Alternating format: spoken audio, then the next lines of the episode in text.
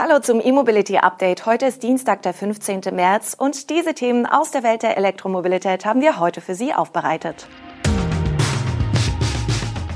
MG plant E-Kleinstwagen für globale Märkte. Yamaha zeigt neuen E-Roller. Ford plant sieben neue Elektroautos für Europa. Ladestationen an Fitix-Standorten und Institut für elektrifizierte Luftfahrtantriebe. Die britisch-chinesische Marke MG Motor will angeblich einen elektrischen Kleinstwagen für die globalen Märkte entwickeln. Und zwar auf Basis der Plattform des in China äußerst beliebten Mini-EV des Joint Ventures zwischen SAIC, General Motors und Wuling. Den Berichten zufolge soll der MG E230 über ein Batteriepaket mit nur 20 Kilowattstunden Energiegehalt verfügen und ab Anfang 2023 angeboten werden. Möglich wäre damit eine Reichweite von 150 Kilometern. Die genauen Abmessungen des Fahrzeugs sind noch nicht bekannt.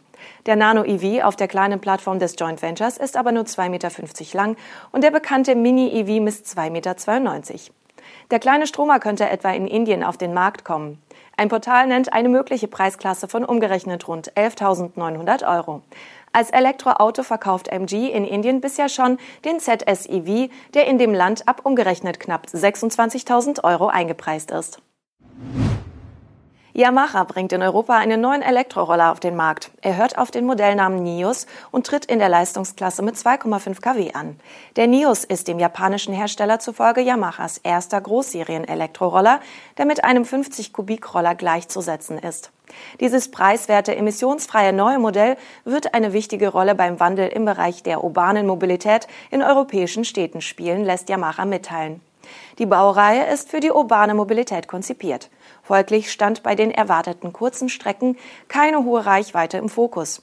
Der 8 Kilogramm leichte Akku bietet eine Reichweite von 37 Kilometern. Mit einem optionalen zweiten Akku steigt die mögliche Fahrstrecke auf 68 Kilometer. Der Akku kann in eingebautem Zustand geladen werden, aber auch zum bequemen Laden in Innenräumen entnommen werden. So oder so dauert ein voller Ladezyklus etwa acht Stunden. Im Standardmodus leistet der Antrieb 2 kW, im Eco-Modus wird sie auf 1,58 kW begrenzt. Den Antrieb übernimmt die neue Generation der Yamaha Integrated Power Unit. Der bürstenlose Elektromotor wird luftgekühlt und ist als Radnabendirektantrieb ausgelegt. Davon versprechen sich die Japaner ein starkes Drehmoment, eine besondere Laufruhe und dennoch eine kraftvolle Beschleunigung. Da Getriebe und Riemen entfallen, soll der Antrieb auch sehr leise sein.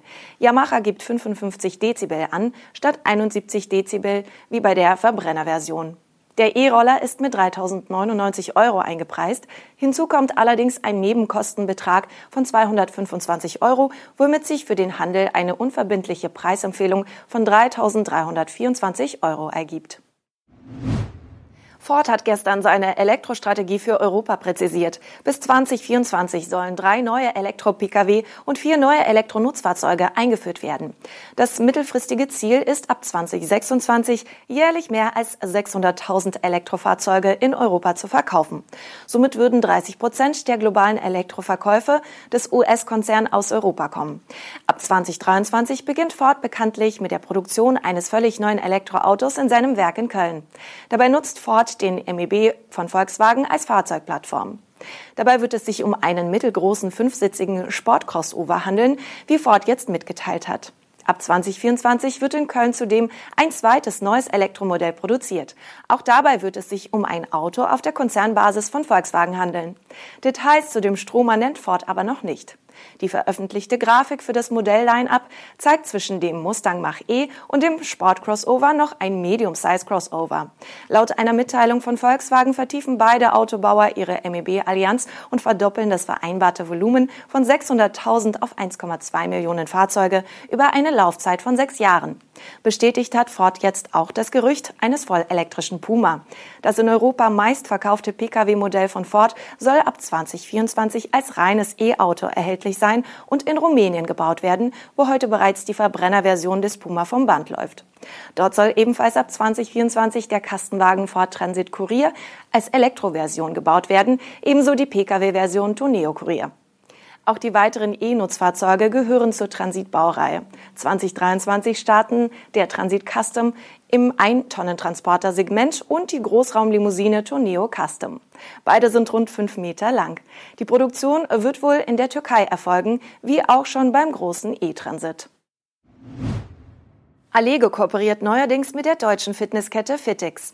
An ausgewählten Standorten von Fitix sollen Ladestationen für Elektroautos installiert werden. Für die Städte Essen, Bielefeld und Oberhausen wurden bereits Verträge unterzeichnet, weitere sollen in Kürze folgen. Allego will die ersten Fitnessstudios mit mindestens einer 150 kW Ladestation sowie AC-Ladelösungen ausstatten. Die Umsetzung soll noch in diesem Jahr beginnen. Weitere Standorte sind bis Ende 2023 im Gespräch. Zudem laufen bereits Verhandlungen über größere Ladeparks mit bis zu zwölf Ladepunkten auf Fitix Parkplätzen. Die Mischung zielt wohl darauf ab, dass einerseits die Kunden von Fitix während ihres Trainings an AC-Ladestationen laden können und andererseits auch Reisende oder Anwohner zum schnellen Aufladen an den DC-Ladesäulen vorbeikommen können. Das Aufladen des E-Fahrzeugs während des Sports ist die einfache und bequeme Art, das Aufladen in den Alltag zu integrieren, wird Allego-Chef Ulf Schulte zitiert. Die Bezahlung wird Allego über alle gängigen Ladekarten und Apps möglich machen. Auch sollen die Kunden ad hoc per Kreditkarte bezahlen können. Das Deutsche Zentrum für Luft- und Raumfahrt hat am Standort Cottbus das neue Institut für elektrifizierte Luftfahrtantriebe eröffnet. Es konzentriert sich mit seiner Forschung auf zukünftige emissionsarme Antriebssysteme. An dem Institut will das DLR an elektrifizierten Antrieben für die zivile Luftfahrt forschen, also an hybridelektrischen und batterieelektrischen Antrieben. Erstere sollen kurz- bis mittelfristig einen attraktiven Weg zur CO2-Reduktion bieten. Rein elektrische Flugzeuge sind dagegen langfristig geplant. Das Institut in Cottbus wurde im Juni 21 gegründet und nun eröffnet. Derzeit kommt es auf 23 Mitarbeitende, bis Ende des Jahres sollen es 35 sein. Im Endausbau werden dort 150 Forscherinnen und Forscher sowie Verwaltungsangestellte arbeiten. In der Lausitzregion wird das ingenieurswissenschaftliche Know-how aus mehreren Fachdisziplinen gebündelt, um die Entwicklung an klimafreundlichen Antrieben voranzutreiben und in die Praxis überführen zu können, sagt der kommissarische Direktor des Instituts Lars Enghardt. Das aus Mitteln des Strukturstärkungsgesetzes für die Kohleregionen am Standort Cottbus gegründete Institut soll wesentlich zum Strukturwandel in der Lausitz beitragen.